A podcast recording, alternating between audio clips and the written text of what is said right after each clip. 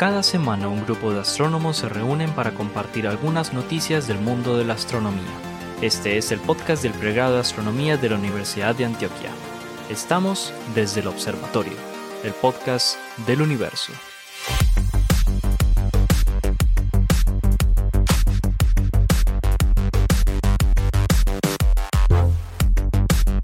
Hola a todos, bienvenidos a otra edición de Desde el Observatorio, el podcast del universo. Este es un programa que hacemos em, con, muy informalmente los profesores del pregrado de astronomía. Bueno, no todos los profesores del pregrado de astronomía, eh, cinco profesores del pregrado de astronomía. Hoy están conmigo el profesor Esteban Silva, el profesor Germán Chaparro, profesor Juan Carlos Mañoz y el profesor Jorge Zuluaga, el pregrado de astronomía de la Universidad de Antioquia de Medellín, Colombia. Muy bien, y hoy, como ya es costumbre en, en, nuestro podcast, tenemos una invitada muy especial. Em, me refiero a la doctora Luz Ángela García. Luz Ángela es física y magíster en astronomía de la Universidad Nacional y es eh, doctora en astronomía de la Swinburne University of Technology de Australia. Actualmente es profesora de la Universidad EXI o SCI, ¿cierto? De la ciudad de Bogotá. Luz Ángela, bienvenida, mi hija. ¿Cómo vas? Hola, muchas gracias por la invitación. Eh, hola a todos y a los que nos están escuchando. Qué chévere estar acá y compartir este rato con ustedes. Muy chévere, Luz Ángela, que, que te hayas podido unir a este despelote. Y disculpa de entrada los, los defectos. y bueno, disculpe lo, poquito y lo feo. Bienvenidas todas las contribuciones, todo lo que quieras comentar sobre las noticias, como lo, lo hacen ya estos muchachos, hombre. Bueno, hoy nos falta Pablo, pero eh, les mando a todos los que nos están escuchando muchas saludes. Hace ocho días, en el último episodio, falté yo. Y bueno, espero que le hayan dado mis saludes. Comencemos entonces con Germán. Germán, Cuéntenos qué nos trajo para el programa de hoy. Bueno, Jorge, muchas gracias aquí por, por esa introducción, pero no te puedo confirmar que, que sí dimos tus saludos, lo siento. Estamos, estábamos muy preocupados por, otras cosas. La, la verdad, ya sabía que teníamos que dar saludos de Jorge. No, no, ya nos toca dar saludos. ¿Qué falta? Toca, toca mandar saludos, ya es procedimiento estándar. Eh, bueno, no, y me alegra mucho, me alegro mucho que esté Luz Ángel aquí, una compañera de batallas eh, en, la, en la EXI por, por unos años. Em, y de hecho alguna vez hablamos de, de un artículo de ella que, que, dio, que dio muchas vueltas por, por la prensa. Entonces yo creo que ya, ya era hora que, que estuviera aquí acompañándonos. ¿Cómo así? No, no, no, ya cuenten el chisme completo. ¿Cuál fue el artículo que dio vuelta? No te acuerdas. No, te acuerdas. A ver, pero ¿cuál es el artículo? Pues que cuente Luz Sí, más bien. Eh, bueno, no, eh, creo que de hecho eso lo discutió Germán hace un tiempo, no sé cuánto exactamente, eh, que es, eh, pues propusimos un modelo de energía oscura temprana como para, eh, como una alternativa al modelo estándar en el cual pues siempre se considera que la constante cosmológica es la que contribuye a energía oscura. Entonces, pues la, la, lo que queremos hacer es como encontrar una forma diferente de, de, tener esa, eh, esa contribución y pues también tener, em, digamos que una, una contribución de energía oscura en etapas tempranas, que pues eso tiene ahorita unas implicaciones interesantes tratando de resolver este problema de la tensión de Hubble. Pero bueno, lo dejo por ahí. Excelente. No, muchas gracias, Luz Ángela. Me acuerdo del episodio ah, cuando bueno, bueno, presentaron la noticia. y recordándole a nuestros, a nuestros escuchas que que, que se refieran, que se remitan a ese, a ese podcast. Bueno, es el eh, episodio entre el 8 y el 16. No, no, lo, lo podemos enlazar, lo podemos enlazar después. No, por supuesto, por Pero bueno, eh, les quería hablar sobre, sobre un, una cosa que me enteré muy recientemente, una persona, un, un investigador, un ingeniero eh, y pues astrónomo estadounidense, el de, de raza negra, que tuvo un impacto muy importante en, el desarrollo de la astronomía. En particular, eh, bueno, su nombre es George Carruthers. Falleció hace muy poco tiempo, falleció a finales del año pasado y quería contar un poco de, sus aportes porque fue, fue bien interesante. De hecho, eh, nosotros ya estamos acostumbrados a hablar de telescopios espaciales como si fuera pan de cada día, pero cada telescopio espacial es súper importante para nosotros. Y él fue dentro, él estuvo dentro de estos pioneros de los telescopios espaciales. No, no sé si ustedes saben cuáles, cuáles fueron más o menos los primeros telescopios espaciales. No sé si, si, si creen quién, quién fue el primero en poner un telescopio espacial en órbita. Los rusos. Eh, No fue, no fue el de los, los, los de rayos X, no. Eh, los rusos, los rusos. Los rusos pusieron Ah, fueron el- los rusos. el primer- los primeros telescopios de rayos gamma. No es coincidencial que hayan sido de rayos gamma, pues primero porque estaban probando Ah, la misiles in- intercontinentales y los astrónomos dijeron, oiga, lléveme esto, lléveme esto en, ese- en los- en las pruebas de misiles. Pero también, pues, porque los rayos, los rayos, eh, observar rayos gamma es importante también para monitorear posibles pruebas nucleares, ¿no? De, eh, de, de otros países enemigos. Entonces, no es raro que por ahí hayamos empezado. Eso fue a finales de los años 60. Entonces, la, la carrera espacial en telescopios espaciales la ganaron los rusos. Ellos fueron los primeros. Como Pero- todo. Claro, como Sí, eso, todos. como han todo en la carrera todo, Como espacial, todos, no, pero- no, somos revisionistas, toda, esa es la verdad. Em, pero entonces, uno de los primeros telescopios eh, en espaciales fue en la Luna. Fue el primer eh, telescopio puesto en la Luna, fue un telescopio diseñado por George Carruthers, que fue llevado por la misión Apolo 16. Era un telescopio ultravioleta que pusieron, que pusieron allá. Era, era chinomático, como decimos en, en Bogotá, o sea, era, era operado por los astronautas. Lo sacaron, eh, lo pusieron en la sombra del lander del Apolo 16 y lo, lo apuntaban a mano más o menos con una, eh, ¿cómo se dice? Eh, como... Oíste, pero espérate un momentico, chinomático, ¿cómo es que chinomático? Esa, esa no la entendí. Chinomático es que es un chino el que lo opera. ese, es el nombre de, de- de- como en Y- las y- y boleras, en las boleras Y viejas. Y, y- y como esto lo ve gente pues, de que es eh, no de Colombia y no de Bogotá, chino se refiere a una persona. A una persona. No a una persona, no a una persona de China. No, sino para- a una es- persona genérica en la ciudad de Bogotá, Sí, generalmente. es un, es No, un no, no, vocablo chipcha, es un vocablo chipcha, eh, y en particular en las boleras, que las boleras antes de ser automáticas, entonces eh, era una persona, un joven, un chino, que la- organizaba los pines de nuevo después de que alguien, de que alguien lanzaba, lanzaba la, ¿cómo se llama eso? El- bueno, la, la La- cosa, la bola. Al bolo. el- bueno, la cosa esa de, bola. de bolos, la bola de bolos. Por eso le decimos chinomático. Entonces sí, este era chinomático, solo que astronautomático. O sea, lo, lo operaban eran los, los astronautas. Em, y fue entonces, eso fue en 1972. El equipo, el instrumento se llamaba el Far Ultraviolet Camera Spectrograph, el VC. Eh, fue el tercer telescopio espacial en ultravioleta, no, no fue el primero, pero sí fue el primero en la Luna. O sea, nosotros hemos hablado aquí en este podcast del sueño de poner telescopios en la Luna. Eh, este fue el primero. Y el segundo fue en el 2013, porque lo pusieron, eso lo pusieron los chinos con la misión Chang'e 3, que fue otro telescopio ultravioleta, eh, ya un poquito más, un poquito más, más grande. Eh, y el tercer telescopio lunar, y hasta ahora el último, fue también puesto por los chinos, un radiotelescopio a muy bajas frecuencias por la misión Chang'e 4.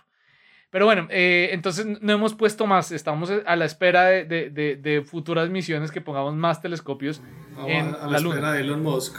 a la espera de Elon Musk o de nuestro propio pro- proyecto de montar algo en la luna. En el, en el cráter Garavito. En el cráter Gravito, correcto. Entonces, de hecho, este telescopio, si ustedes ven las, las, las eh, fotos del Apolo 16, se alcanza a ver, está en la sombra del módulo lunar. Todavía, de hecho, ahorita todavía está ahí porque no, se, no lo trajeron de vuelta, se llevaron de vuelta simplemente los, los carretes de, de películas, ¿no? Em, y todavía, y se ven las fotos. Eh, ahí está ahí como pequeñito, pues pequeñito no, pues como más o menos como 1,40 metros de altura, el telescopio ahí justo detrás eh, del, del lander. Y pues eh, tomó unas fotos bien impresionantes, una foto, unas fotos en particulares de la Tierra, donde muestra por un lado la reflexión de ultravioleta del Sol, pero también el ultravioleta generado en auroras y la geocorona, ¿sí? que es todo el, el gas de hidrógeno alrededor, muy caliente, muy difuso, alrededor de la, de la Tierra, eh, que emite en ultravioleta.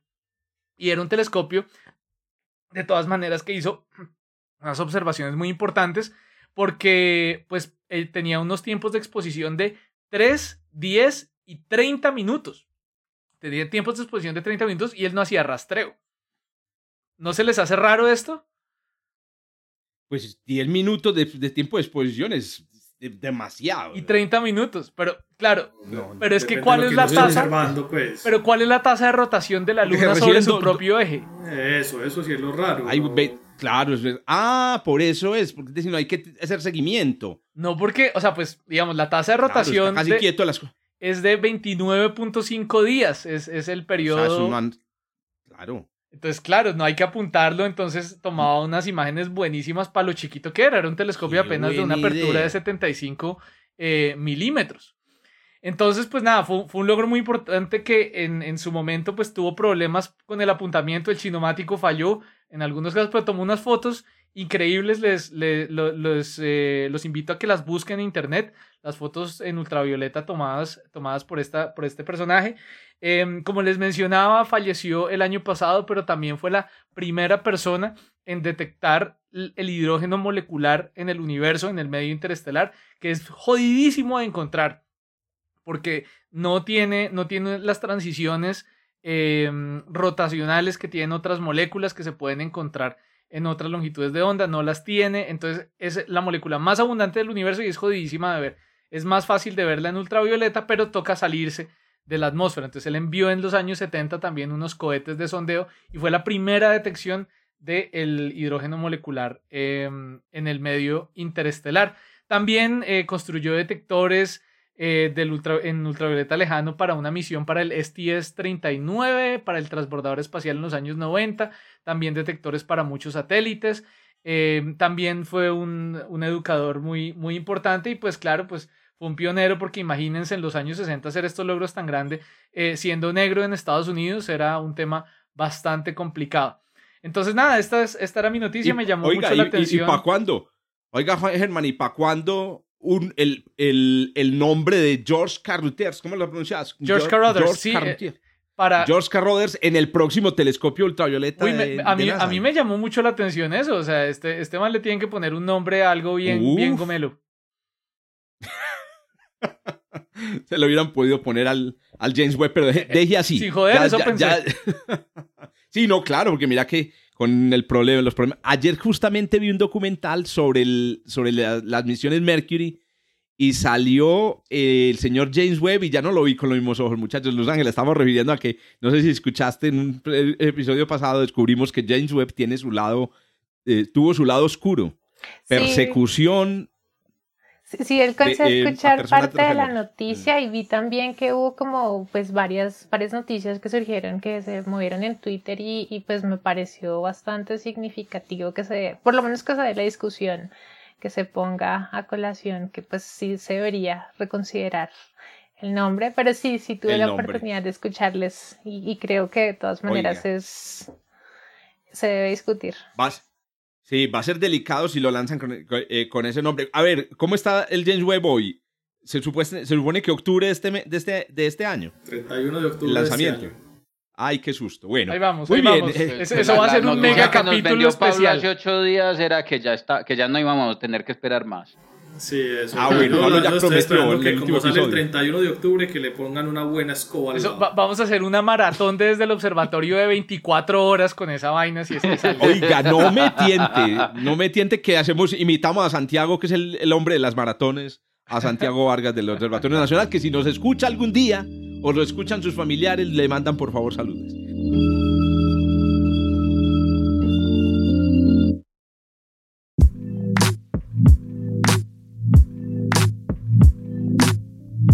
Bueno, Luz Ángela, por favor, proceda a ver y nos da entonces su noticia al día de hoy. Bueno, la noticia que les quiero contar hoy es que se tiene un descubrimiento reciente de Hubble de dos pares de cuásares a lo que diríamos, consideraríamos alto redshift.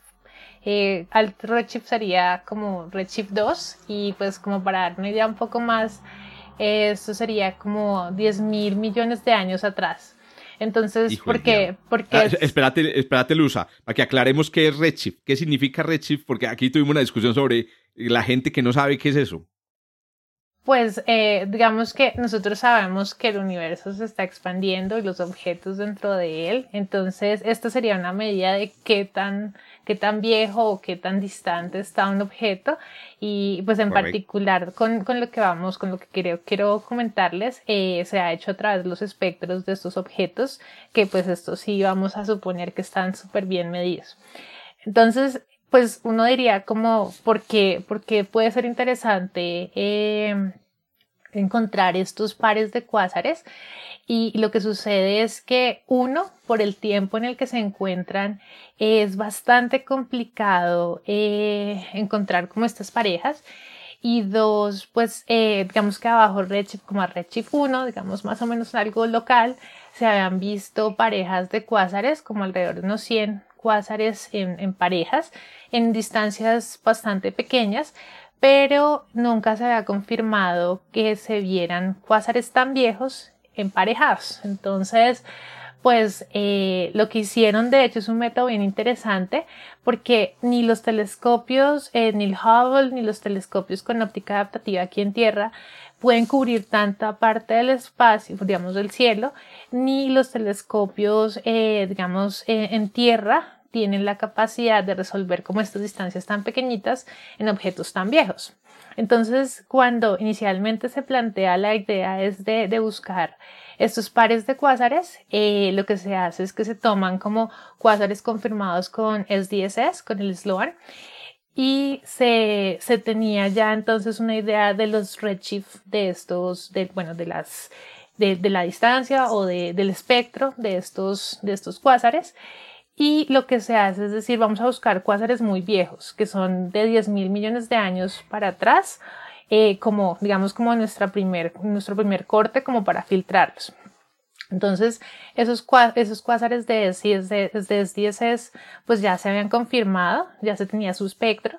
Y lo que se hace después es algo que, que, que, nos, que pues me pareció interesante del método, es que se mira en Gaia esos cuásares que ya se tenían confirmados miran en Gaia y buscan por variabilidad de estos cuásares, miran que la señal esté variando y lo que revisan es que esa señal no esté correlacionada. Entonces se quedan no con los cuásares que se resuelven con Gaia, sino con los que no se resuelven, que sabemos que están en una, en una, en un arco, una, digamos así, una apertura que no está resuelta por Gaia.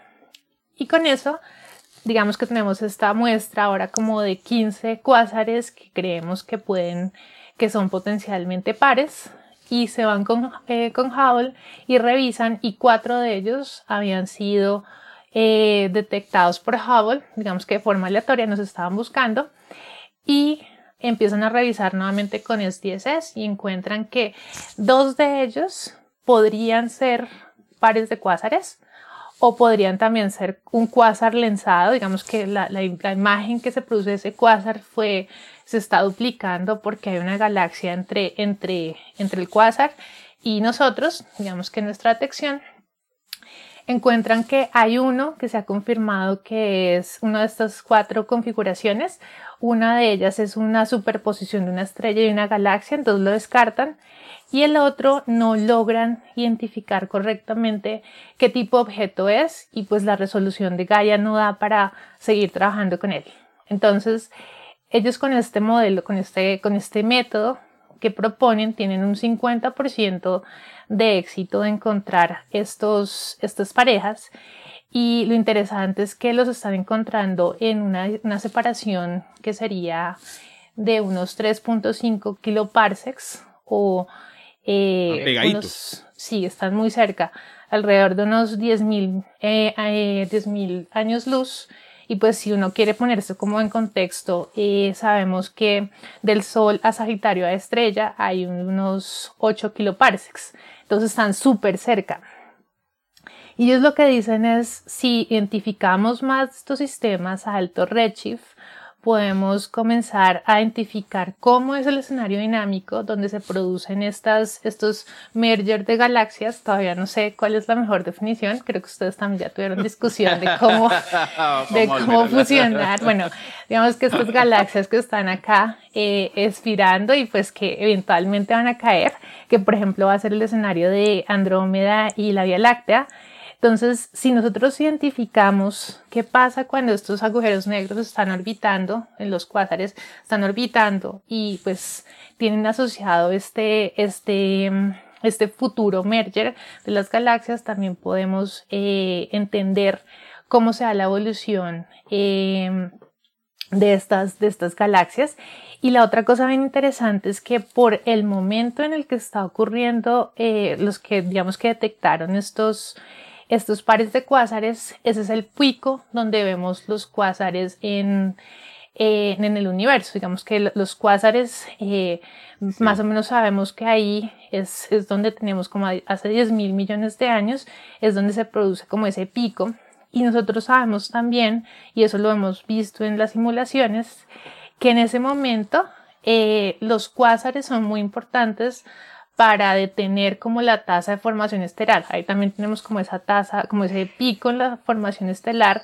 Entonces, si nosotros logramos identificar cómo es realmente que se está produciendo como esa interacción entre el agujero negro y la galaxia osfera, pues también podemos eh, entender mucho más de lo que ocurrió en esa época y que pues hemos confirmado, digamos, esencialmente con simulaciones, pero pues que no hemos visto de forma tan cercana con, con, las observaciones porque pues igual ahí tenemos como una superposición de muchos de muchos digamos de muchos escenarios físicos que están todos como eh, compitiendo. Entonces es, es, bien interesante encontrar estos cuásares y pues lo, lo ponían como que si teníamos mil cuásares, eh, la probabilidad de encontrar un, un par era algo así como el 0.14% o uno en cada mil. Entonces, eh, pues realmente es, un método. Es una estadística. Yo estaba pensando aquí, Luis Ángela, que eh, claro, nosotros estamos acostumbrados pues como al, al, al, hecho de que las estrellas vienen en grupos, ¿cierto? Y creo que estos días Esteban nos hablaba sobre la, multiplicidad. Pero sí, entonces las estrellas es un poco más del 50% vienen en, en grupos. Aquí sería entonces uno cada mil quasar ese es un número para recordar.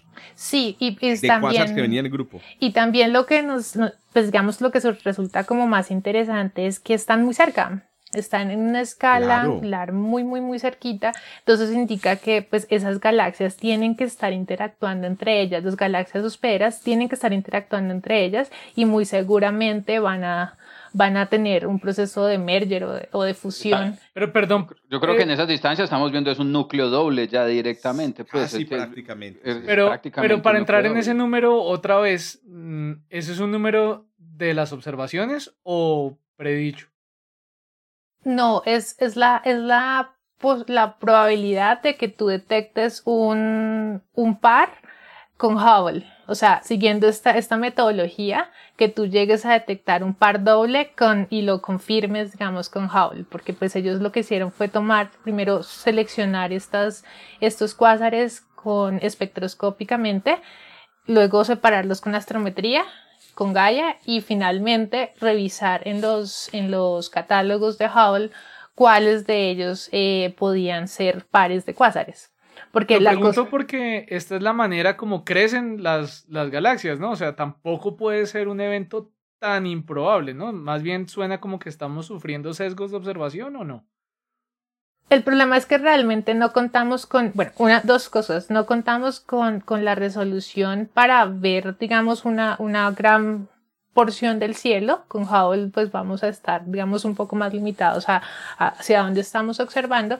Y pues de otro lado, eh, si vemos desde, desde la Tierra, si tenemos un telescopio desde Tierra, el problema es que van, podemos cubrir mucho más parte del cielo, pero no podemos ver estas escalas espaciales donde deberíamos observar estos pares. Pero realmente yo creo que es más un problema técnico que, que no que el hecho de que no existan estos pares. De hecho, estos pares deben ser muy abundantes en, en esa época donde tenemos tantos cuásares.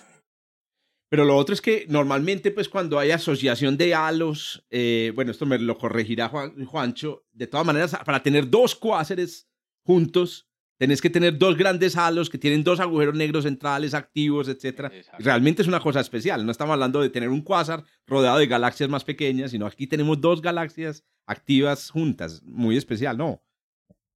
Y, tal vez lo otro es que, pues, eh, digamos que en el universo más temprano, pues igual también las galaxias están mucho más cerca entre ellas, entonces sí debería ser más probable que ocurra, pero también los halos están entre comillas más pequeños, entonces pues de pronto no han tenido el suficiente tiempo de evolucionar y dar lugar a estos cuásares muy, muy, muy grandes, porque además la otra cosa es que se escogió ese, ese corte en Redshift, digamos que se, escogieron cuásares confirmados a Redshift 2, porque lo que se quería garantizar en últimas es que la emisión de la galaxia se viera completamente, digamos que borrada por la intensidad de la luz del cuásar. Entonces ellos estaban garantizando que estaban viendo, estaban viendo la luz del cuásar y no tenían como, como que sustraer eh, la emisión de la galaxia hospedera. Claro. Que ahí se da también la posibilidad de que veamos cuásares solos, pero que realmente sean múltiples, porque la otra galaxia no está activa. Pues se me ocurre que también es un asunto observacional. Puede, puede ser más, más común. ¿Cómo así que la otra eh, galaxia existencia de pares. Sí, que, que, vos, que vos tengas, pues porque los, de todas maneras el cuásar es un estado de, la de una galaxia. Exactamente, sí. Es un estado de salud mental de la galaxia. Es un estado de salud mental que no dura para siempre y que no empezó desde que se formó la galaxia. Entonces, imagínate que dos galaxias en el proceso de merger de los, de los halos ¿cierto? De, de, tamaño comparable, una de ellas, ¡pum!, se enciende. De hecho, eso pasa. Se enciende, de hecho, es muy probable y el otro que no. Exacto. Es, pasa, es, es probable que, durante una colisión el, el, el, el, flujo de material, porque durante la colisión las órbitas, el gas en una galaxia como la Vía Láctea, por ejemplo, se mueve estable o cuasi establemente en órbitas circulares alrededor del centro. Si usted llega y patea el gas, que es lo que le pasa a una galaxia cuando está experimentando una colisión, esas órbitas circulares pierden el equilibrio, el gas prefiere fluir derecho al centro y alimentar el agujero negro supermasivo. Y, ahora, ahora imagínate que la otra galaxia que posiblemente indujo eso no se prende. Entonces, ¿vos qué vas a ver? Vos vas a ver un quasar solo y como estás, como dice Lusa, a, una, a, un, a un redshift de Z igual a 2, no ves la otra galaxia. Entonces ves un quasar solo y resulta que ahí al lado está el otro diciendo, pucha, espere que me den mi oportunidad. Aprendeme y para que vean los dos bombillos prendidos. Sí, pues eso, es algo que eso es algo que, que, creo que queda de este, de este, de este paper esencialmente es que el método es eh, ayuda como como aún con las limitaciones de cada uno de los telescopios, es posible complementarlos y, y llegar a identificar mucho más de estos pares con eh, la parte espectroscópica. Pero pues es bien, bien interesante se me ocurre como un proyecto también muy bacano para estudiantes. Yo, yo sé que muchos estudiantes eh, escuchan este programa y eso espero, pues. Me, imagino que ustedes, profesores, están poniendo a todos sus estudiantes a, a, suscribirse como parte de la nota del curso. Yo, creo que los torturo suficiente durante cuatro horas a la semana. bueno, no, el caso es que me parece muy bacano un proyectico chévere buscar quasars, eh, pares de quasars, eh, utilizando datos, por ejemplo, de archivo. Muy, muy chévere.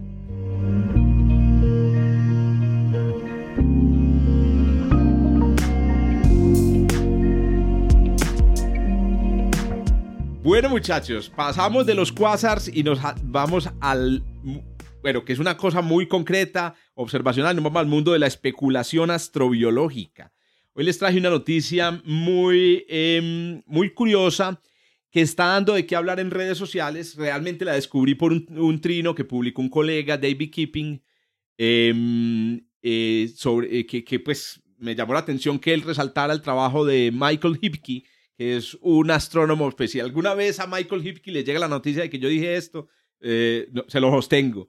Eh, es un astrónomo muy, muy, ¿qué? Muy, muy ecléctico. Siempre trabaja en áreas muy, muy especiales, muy curiosas, muy diferentes.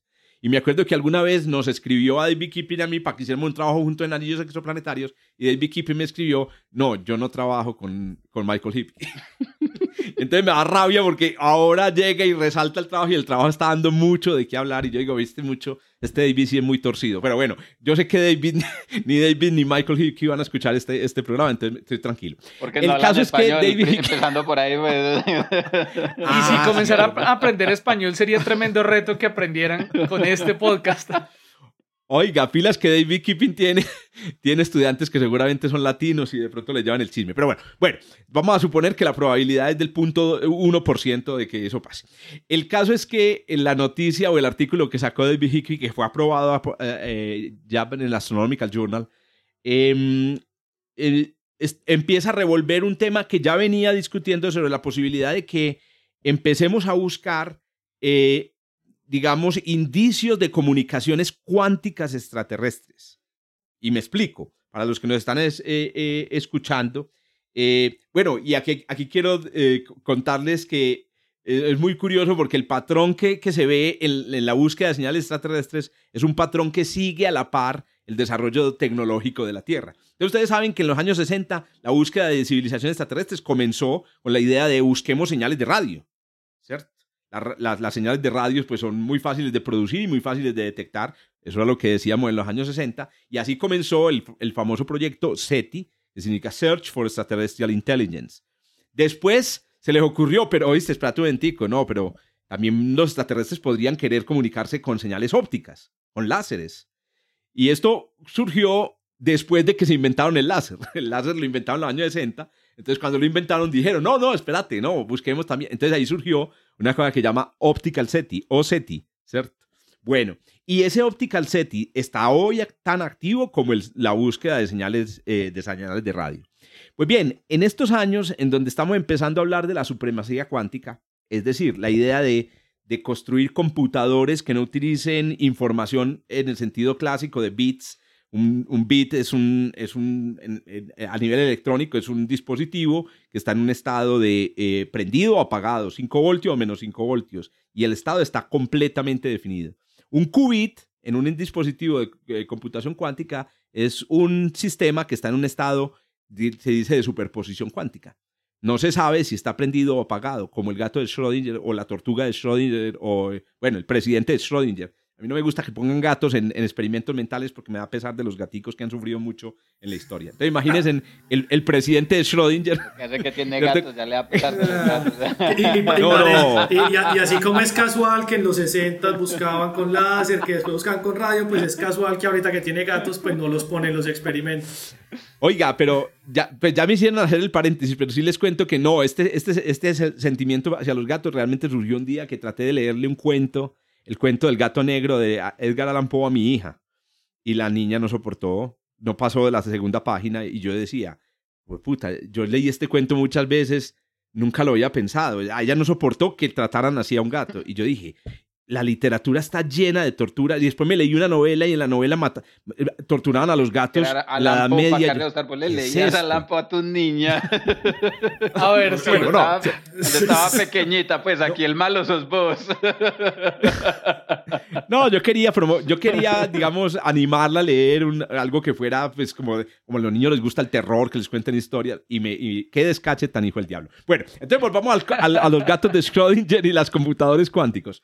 Es que sucede? Ahora estamos pensando en que este tipo de computadores, donde la información es, eh, está en un estado de superposición, van a tener una gran relevancia en el futuro. Y efectivamente así es. Especialmente en las áreas de encriptación, encriptación que hoy en día son de gran preocupación pero también en, por ejemplo, hoy en, hay, muchos algoritmos que hoy en día sabemos que con información cuántica, con sistemas de información cuántica, pueden, em, eh, digamos, eh, implementarse y, y, resolver problemas muy complejos. Uno de los problemas complejos, por ejemplo, que puede resolver la computación cuántica es la búsqueda, la búsqueda en gigantescas bases de datos, que es un problema que, bueno, lo sabemos desde que existe Google, muy importante. Pues bien, cuando hay computadores cuánticos, automáticamente surge la idea de la comunicación cuántica. ¿Cómo son las comunicaciones cuánticas? Entonces, en vez de intercambiar bits, se intercambian qubits. Los qubits son estos bits que están en estados de superposición. Hoy en día ya los humanos, y esto, esto estamos hablando de los últimos eh, posiblemente 5 o 10 años, ya estamos haciendo comunicaciones cuánticas se utilizan en el área de lo que llaman quantum, quantum cryptography. Y es, eh, eh, por ejemplo, información sensible bancaria. Se envía la información por canales clásicos, bits clásicos, pero las claves para, extraer la información son cuánticas se envían con fotones en estados de superposición. Entonces, claro, como ya tenemos comunicación cuántica, pues ahora surge la idea de por qué no pensar que los extraterrestres también podrían utilizar la comunicación cuántica para comunicarse. ¿Dónde está la parte interesante? Porque esto no es, esto, eh, como les digo, esto parece obedecer un patrón muy normal. Los extraterrestres son cada vez más inteligentes a medida que nosotros somos más inteligentes.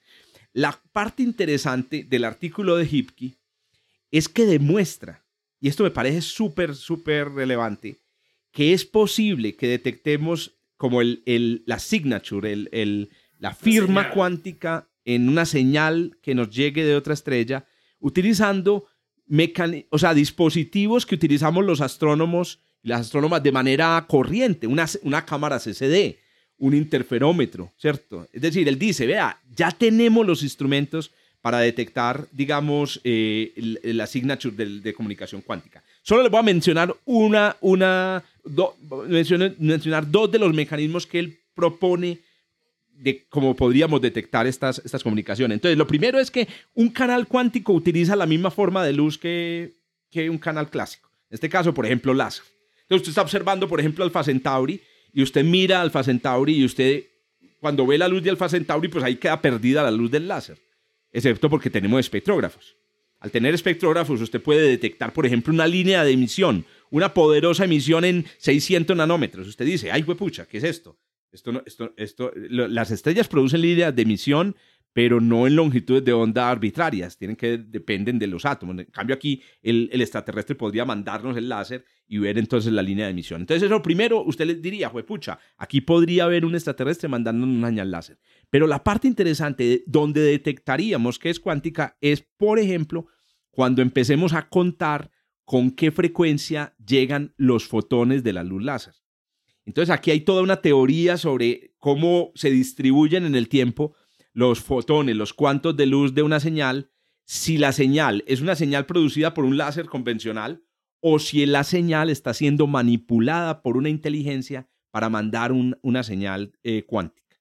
La clave está en una propiedad que se llama eh, la distribución de Poisson. Bueno, en una, en una, eh, digamos, entidad matemática se llama la distribución de Poisson. La luz que nos llega de un rayo láser, los fotones, el tiempo entre, entre la llegada de cada fotón sigue la distribución de Poisson, ¿cierto? Es decir, el tiempo más o menos tiene un promedio y tiene una dispersión. Pero si los extraterrestres están utilizando comunicaciones cuánticas, la señal se llamaría una, o tendría una propiedad que llama la propiedad de tener una distribución subpoissoniana. En realidad eso se traduce a que los fotones de una señal cuántica, de un, de un láser que tiene una señal cuántica, llegarían más o menos separados por el mismo tiempo uno de otros. Entonces dice Hipke, muchachos, ya tenemos contadores de fotones individuales. Los astrofísicos, las astrofísicas son expertas en contar fotones individuales. Ahorita Germán nos contaba estos telescopios de luz ultravioleta y rayos X y rayos gamma, son conteo de fotones individuales. Lo podemos hacer. Y hay otro indicativo muy interesante a, ese, a, ese, a ese fenómeno, lo llama el bunching y el anti-bunching. El, fenómeno, lo que nos, los que mostraría que es una comunicación cuántica sería que la, señal tendría anti-bunching. Y la segunda manera de hacerlo sería con una cámara apeñuscamiento, correcto. la traducción al, al, castellano eh, podcastero. Bueno, y la, y la otra propiedad que se podría medir con una cámara CCD, hágame el hijo de puta favor, usted recibe la señal y simplemente establece la relación, la correlación entre la intensidad de cada píxel de una imagen y la varianza de las intensidades de los píxeles en la imagen. Y él dice, muchachos, tenemos toda la tecnología. Midiendo esa, esa resulta que en la teoría, la teoría dice que la, luz de una estrella normal hay una relación lineal entre la intensidad y la varianza de la intensidad. Pero si la señal contiene información cuántica, habría una eh, relación cuadrática entre las dos. Y él demuestra que tenemos la sensibilidad para medirlo. Ahora, lo que no tenemos es la señal. es decir, lo que está diciendo él es, básicamente, es posible detectarlo. Hombre, muchachos, si llegamos a detectar una asignatura cuántica en una señal procedente de una firma. Una firma, perdón. Esto nos daría evidencia incontrovertible de la existencia de una inteligencia. O sea, no hay ningún proceso natural, bueno, conocido y, y concebido, ¿cierto? Que sea capaz de producir el tipo de, de, firma en una señal eh, luminosa propia de la comunicación cuántica. Pero de ahí, a codificar lejos. Ese es el problema. Que resulta que la, la criptografía cuántica es in, in, in, in, in indesencriptable. Indescifrable. Indescifrable. Es Entonces, ¿cuál es el problema? dura de Es, sí, eh, el, problema es que recibiríamos la señal de los extraterrestres, sabríamos que hay extraterrestres, sabíamos que son muy inteligentes, pero no tendríamos ni puta idea, perdón, ni cinco de idea de qué es lo que quieren decirnos. Exacto, es imposible. Porque en realidad no nos estarían diciendo nada. Sin la llave no se puede desencriptar. Eh, es, eh, realmente lo que recibiríamos sería la llave. entonces, ¿qué sucede? No sabemos. Bueno, ese es el problema. Ese es el problema. Pero entonces ahí lo tienen. El día de mañana, cuando descubramos cómo mandar una señal con ondas gravitacionales, vamos a empezar a buscar, ¿cierto? Vamos a mandar el, SETI de ondas gravitacionales. Oiga, porque Esa ya es la crítica de, la gente que, que, analiza el cerebro, que ahora no, el cerebro es como un computador y es como, solo decimos que es como un computador porque eso es lo más avanzado que tenemos cuando lo más avanzado que teníamos éramos, eran motores eléctricos, pensábamos que, que el cerebro era puramente eléctrico. motores, cuando lo que teníamos era mecánica, pensábamos que el cuerpo era hidráulico. O sea, nuestras mejores teorías no son muy buenas. Las mejores teorías son, tan, buenas como el hombre. Por eso es que a mí siempre me ha parecido que los, que los escritores de ciencia ficción son tan importantes, muchachos, en la ciencia. Porque son los que están concibiendo las ideas que van muchísimo tiempo en el futuro eh, y, que nos pueden adelantar a, prepararnos para buscar ciertas cosas. Muy bien, ahí tienen pues el paper de este señor. Esto, esto va a seguir dando de qué hablar. Él está trabajando en este momento en SETI justamente en estas ideas y prometió otros papers para el futuro en esta área. Quantum SETI. Quantum SETI, eso, QSETI, deberíamos llamarlo QSETI, QSETI. Después viene ondas gravitacionales SETI. G-SETI. Y después eh, viene... G-SETI, correcto. después neutrino. No, porque G suena como de Jesus, entonces ese no lo van a poner.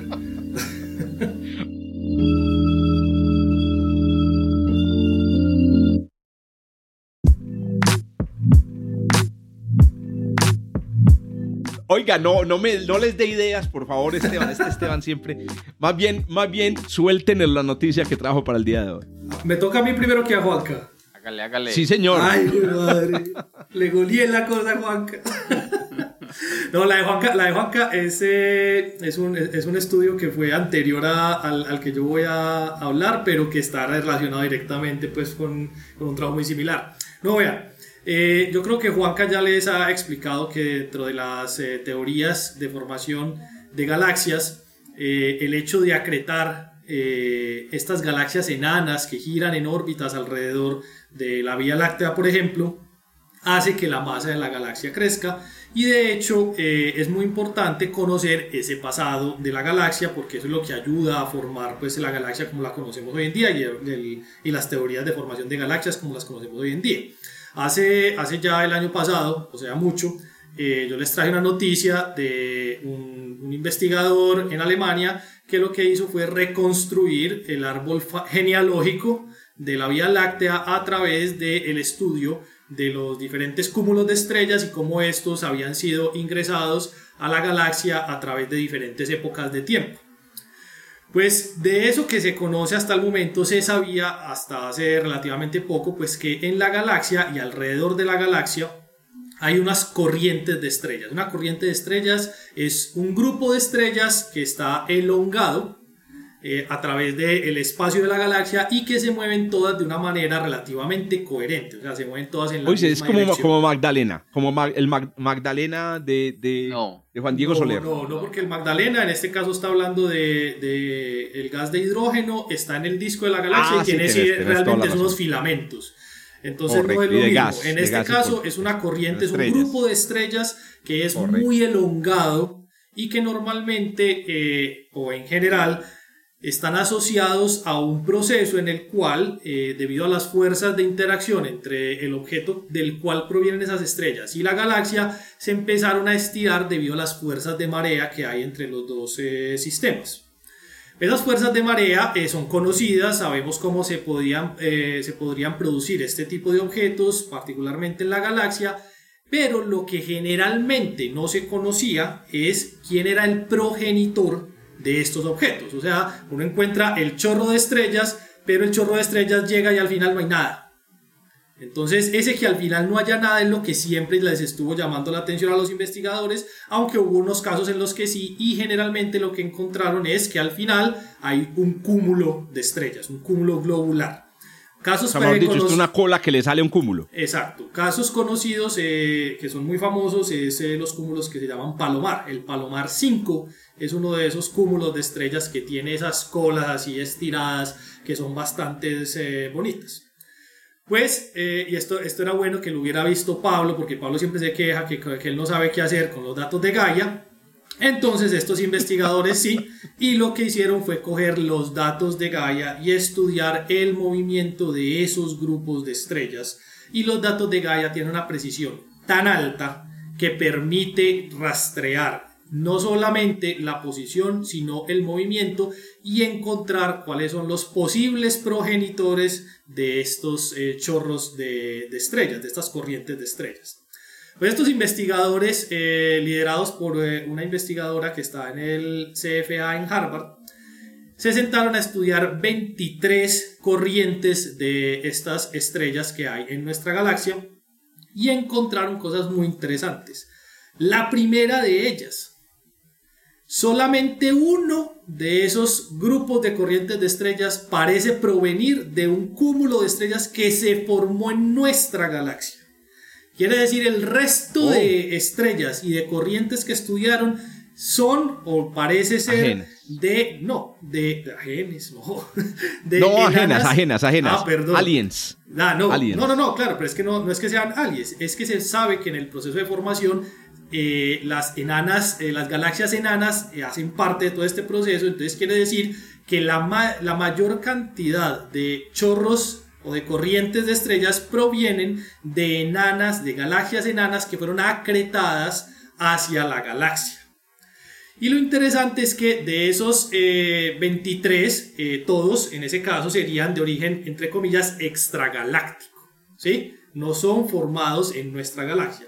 Pero hubo un grupo muy particular de esos chorros, de, de esas corrientes de estrellas que parecen ser originadas por cúmulos globulares que pertenecieron a una de las galaxias enanas que se acretó en la Vía Láctea.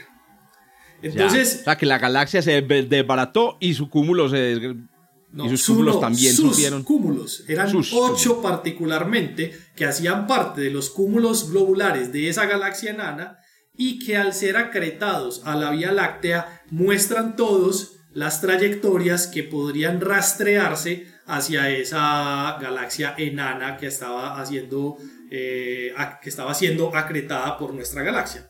Eso es importante en conjunto por dos razones. La primera, porque sigue dando información sobre cómo fueron los procesos que formaron a la Vía Láctea.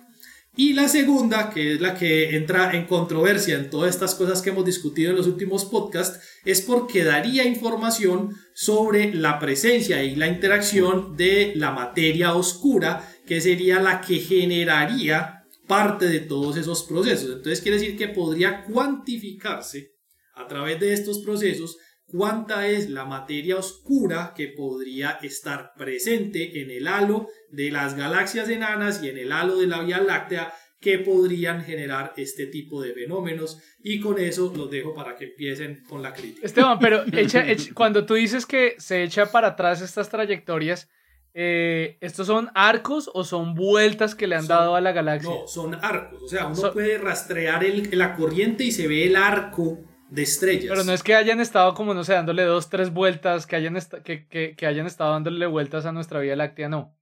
Es posible, sí. Yo, yo tengo una pregunta, la verdad no, no tengo ni idea y no, no, no es mi tema de trabajo, pero se podría hacer como una, una inspección de la metalicidad de esas estrellas y ver cómo se caracterizan y cómo se caracterizan con su medio, con, digamos, con la región donde se encontraron. Claro que sí, de hecho con eso, ese es uno de los tantos parámetros que utilizan para después, cuando echan el, la, la, película hacia atrás, encuentran que eran varios, por ejemplo, cúmulos que pertenecían a una misma galaxia enana. Sí, eso sí se puede hacer. Y de hecho muchos de esos streams, de esas colas, eh, eh, se identifican es precisamente por eso, por los contrastes en metalicidad, porque contrastan en la, en la abundancia de metales con respecto a las galaxias en el vecindario cuando se les proyecta ahí en el, en el, en el cielo. Sí. Eso y, el movimiento, porque, porque cuando uno mira, por ejemplo, el movimiento eh, eh, en las tres dimensiones de las estrellas, por ejemplo, que están en el disco grueso o entre el disco grueso y el halo de la galaxia, las estrellas presentan unos movimientos bastante aleatorios correlacionados con la rotación de la galaxia y de pronto uno encuentra un grupo de estrellas que es increíblemente frío en comparación. Y al ser frío uno puede decir, ah, es que estas estrellas se mueven de manera coherente y empieza a rastrear ese conjunto de estrellas y empieza a construir toda esa cola, todas esas corrientes de estrellas que harían parte de ese objeto. de hecho, así, la, galaxia de Sagitario que, aquí, Gago. ¿Ah? Que aquí hay que explicar que también para los astrofísicos y las astrofísicas frío significa algo con velocidad. Es una ah, sí. sí de hecho, eso. o la dispersión yo, lo decía, yo lo decía en la, clase del miércoles de Estelar, por eso yo no creo que ellos escuchen mi podcast, porque eh, ¿para qué, me, qué me querrían escuchar nuevamente?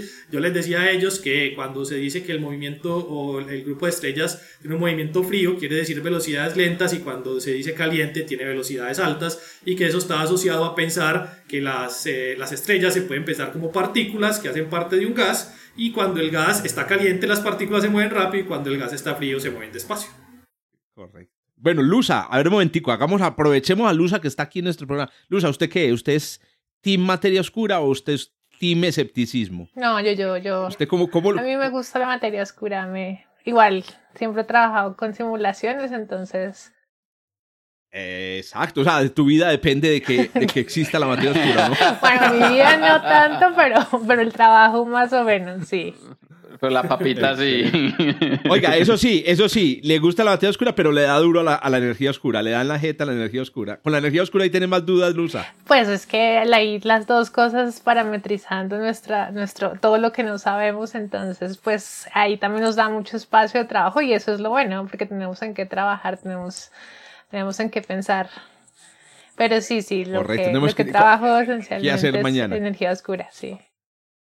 Y, y, y, podemos decir, Luz, mi última pregunta sobre esto, que el estatus de la energía oscura es mucho más oscuro que el estatus de la materia oscura. Uy, no sé, no sé porque es que por cualquier lado hay controversia, entonces yo creería que, no sé, o sea, la materia oscura no sabemos qué es, la seguimos buscando y no la encontramos, pero la energía oscura todavía menos, o sea, no, hay, mucha menos evidencia. El asunto es que hay muchísima menos evidencia en términos experimentales de la energía oscura. Pues la, materia oscura, vamos a decirlo así, es un poquito más cercana y por eso inclusive en Tierra y aquí en órbita cerquita se pueden hacer experimentos para tratar de detectarla, pero es que la energía oscura no.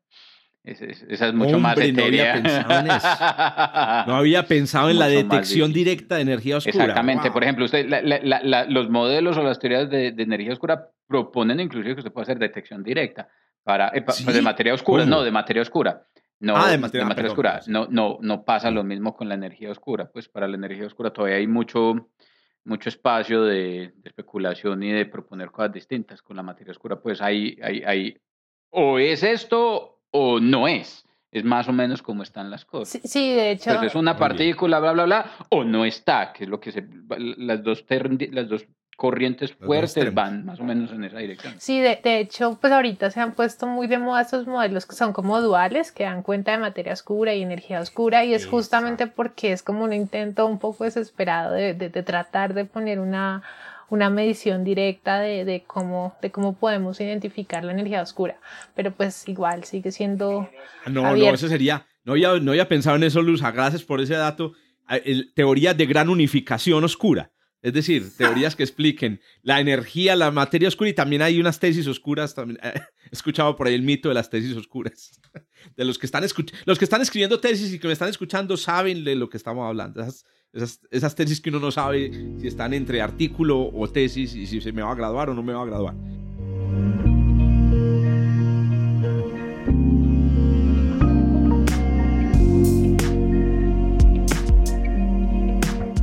Muy bien, don Juan Carlos, hermano. Despida usted este programa, pues, a ver, complementando eh, la eh, noticia. exactamente, continuando con lo que estaba hablando Esteban, uno de esos casos, por ejemplo, en los que tenemos una galaxia enana en, nuestra Vía Láctea orbitando, es la nube mayor de Magallanes. La nube menor de Magallanes es una galaxia satélite que eh, eventualmente pudo haber sido una galaxia con un pequeño disco que tiene una masa más o menos de un cuarto de la masa de nuestra Vía Láctea y, se puede ver, inclusive desde acá, desde Colombia, se puede ver cuando no, no desde Medellín, hay que ir un poquito más al sur, eh, pero, pero en buenas condiciones de cielo. Eh, eh, desde la Tatacoa me han dicho que han podido observar, por ejemplo, la nube mayor de Magallanes. Ella se encuentra a una distancia de, la de, de, nosotros, pues, de más o menos 50 kiloparsecs, esos son más o menos 150 mil años luz de distancia. Entonces, ¿qué es lo que pasa? Resulta que un grupo de investigadores tomando datos de Gaia, Gaia todo el mundo estaba esperando a Gaia, pero es por eso, porque provee una cantidad impresionante de datos. menos Pablo. Menos Pablo. Eh, eh, eh, se decidió hacer un mapa, un mapa de la distribución de estrellas en el halo galáctico. ¿Qué es lo que pasa? La Vía Láctea es, tiene una estructura. La Vía Láctea es una galaxia de disco, tiene un disco muy bonito con donde están los brazos espirales y ese disco está rodeado por el halo, que es lo que nosotros llamamos el halo galáctico. El halo galáctico es la región donde está depositada la materia oscura en una forma más o menos esferoidal y en el interior también debe haber estrellas que son sobrados de los procesos de formación de la galaxia, por ejemplo, estrellas depositadas allí por cuenta de, los cúmulos globulares que van espiralando, orbitando alrededor del centro de la galaxia y van quedando depositados allí. Eh, Obviamente es mucho menos eh, visible, es mucho más difícil de detectar porque son muy poquitas estrellas contenidas en un volumen extremadamente alto. Sin embargo, utilizando los datos de Gaia, eh, un grupo pues, de investigadores en, en, en Tucson, en Arizona, encontró la manera de filtrar las estrellas que están en el survey y que se ubican en las regiones del halo de la galaxia. De esa muestra de estrellas, ellas tomaron 1.300 estrellas. Con esas 1.300 estrellas, con la astrometría tan precisa de Gaia, se puede ubicar en el cielo la posición exacta de la estrella, pero como están tan lejos, no se puede determinar la distancia utilizando datos de fotometría eh, infrarroja cercana de, una misión que se llama NEWISE, ellos pudieron construir diagramas color-color, nosotros los llamamos así, son unas grafiquitas en las que ponemos en un eje el color en una banda de la estrella en el otro, o el otro color, azul y rojo, por así decirlo, y, utilizando una técnica que, que, Esteban conoce muy bien, que es ajuste de isocronas, puede uno determinar las características de esas estrellas y a partir de allí determinar la distancia a la que se encuentran. Eso es algo así como paralaje fotométrico. A través de los colores determinar a qué distancia se encuentran estas estrellas. Entonces, con esta técnica pudieron determinar la distancia a estas 1300 estrellas y encontraron que estas estrellas están distribuidas en un, en un chorro, en un reguerito más o menos coordinado que se extiende desde el centro de la galaxia en una extensión de entre 200 mil a, a, a 350 mil años luz, eso es más o menos, más o menos 60 a 100 kiloparsecs de distancia del centro. Espérate, que sale del, del centro. A distancia, esa distancia desde el centro de la galaxia, esa distancia desde el ah, centro de la galaxia. Pero que están conectados a la, a la galaxia, a la nube mayor de Magallanes. Es decir, es un, es un, es un stream, es una colita que le está saliendo a la, a la nube mayor de Magallanes por su interacción con la Vía Láctea, como nos lo estaba contando, como nos lo estaba contando Esteban. Esas colitas, hagan de cuenta que usted tiene un charquito de agua en al lado y pasa la mano. Cuando usted pasa la mano por, una, por un balde con agua, por un charquito con agua, queda una estela. Ese rastro precisamente es la estela que queda, que está en la forma de gas y de estrellas, en este caso particular de estrellas. Las características de esa estela dependen del agua. Si usted no tiene un charco de agua, sino que tiene un charco de, de, budín, o si lo que tiene es cemento, las características del fluido van a dictar las características de la estela que queda. Lo mismo pasa en la galaxia. Las características de la estela que se detectan con las estrellas que están siendo despedidas desde la galaxia, desde la nube mayor de Magallanes, por su interacción con la Vía Láctea, dependen de qué hay en el halo de la galaxia. Entonces, el estudio de estos streams, de estos, como lo decía Esteban, corrientes. de estas corrientes de material, eh, eh, son un excelente indicador para estudiar, por ejemplo, si hay o no hay materia oscura en el halo y cuáles son las características de esta materia oscura en el halo. Entonces, utilizando modelos computacionales, utilizando simulaciones, estas personas construyeron varios modelos en los que encontraron que, por ejemplo, eh, uno de los resultados más favorables se consigue para poder explicar esos streams de material que salen de la nube mayor de Magallanes, se consiguen con, con un halo de materia oscura con materia oscura fría, pues con todas las características que nosotros asumimos hoy actualmente en el modelo, en el modelo eh, eh, estándar, pues de, de, de lo, el ANDA CDM, pues si consiguiéramos, eh, si consiguiéramos llamarlo de esta, de esta, de esta manera. Los resultados de las simulaciones, ellos hicieron simulaciones muy parecidas a las que hacemos nosotros aquí tratando de reproducir colisiones de sistemas en otras regiones, hicieron simulaciones varias tratando de reproducir el merger entonces entre la galaxia, eh, la Vía Láctea y la nube mayor de Magallanes y consiguieron reproducir el stream con muy buenas características, favoreciendo eh, en principio los modelos en los, que, en los que la materia oscura se hace necesaria, por ejemplo, para explicar las características de este tipo de, de este tipo de estructuras. Si usted no le pone materia oscura al halo de la galaxia, no es capaz de producir el, el, el, desgarramiento del material que se observa en este tipo de, de, situaciones.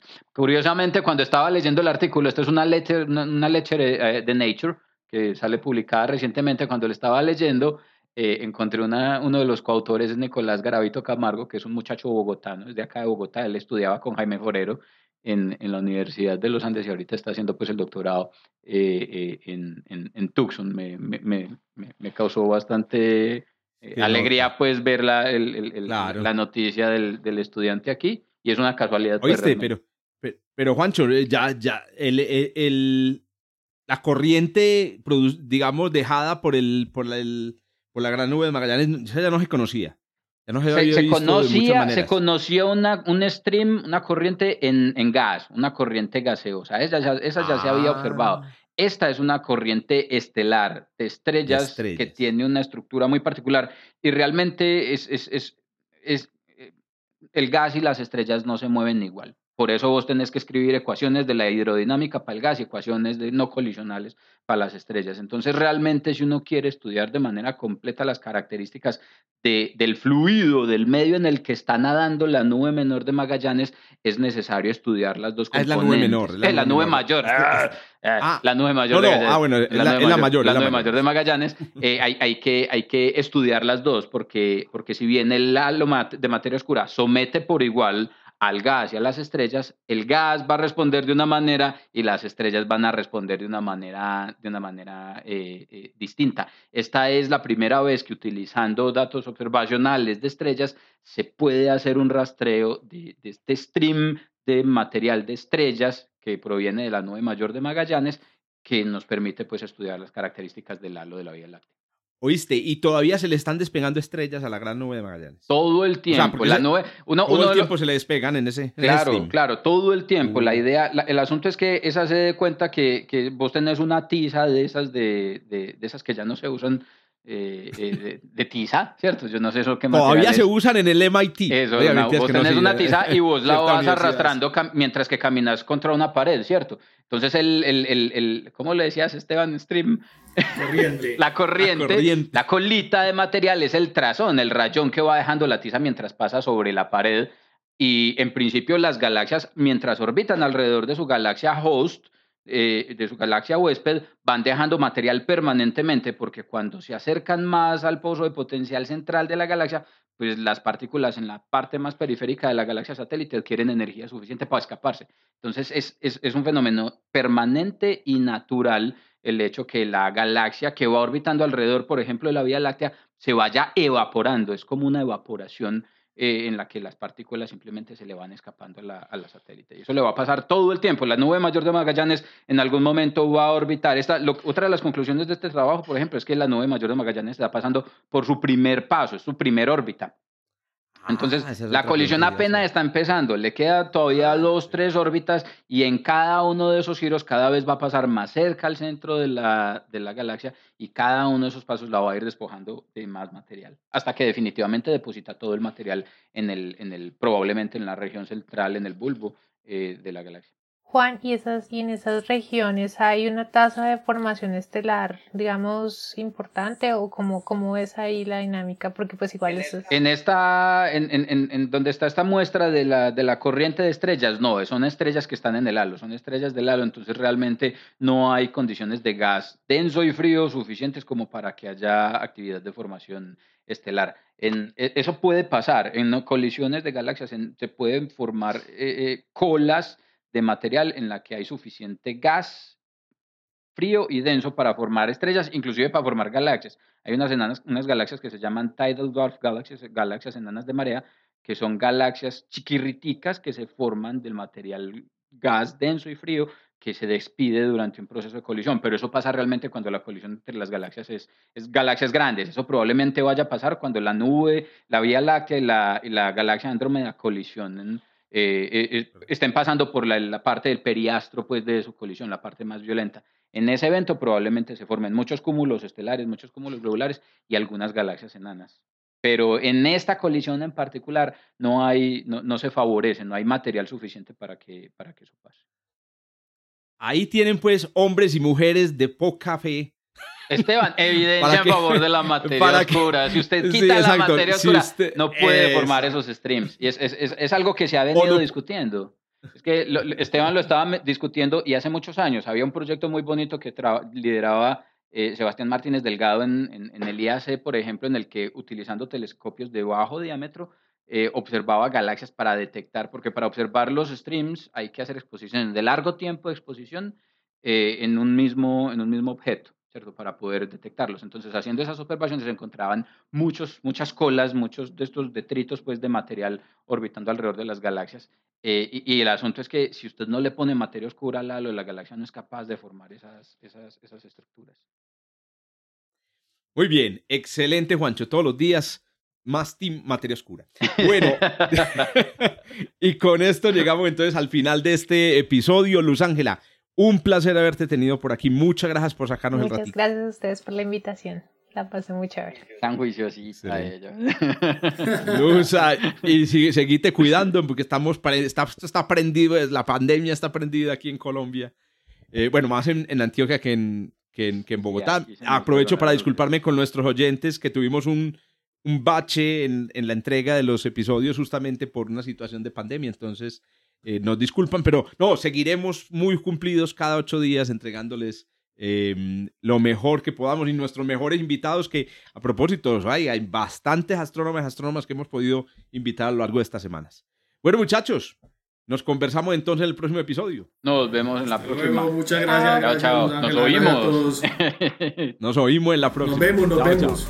También. Pues. nos vemos en el próximo episodio. Chao, chao. Gracias por escuchar desde el observatorio. Estamos en Spotify, Apple Podcast, Google Podcast y muchas más plataformas.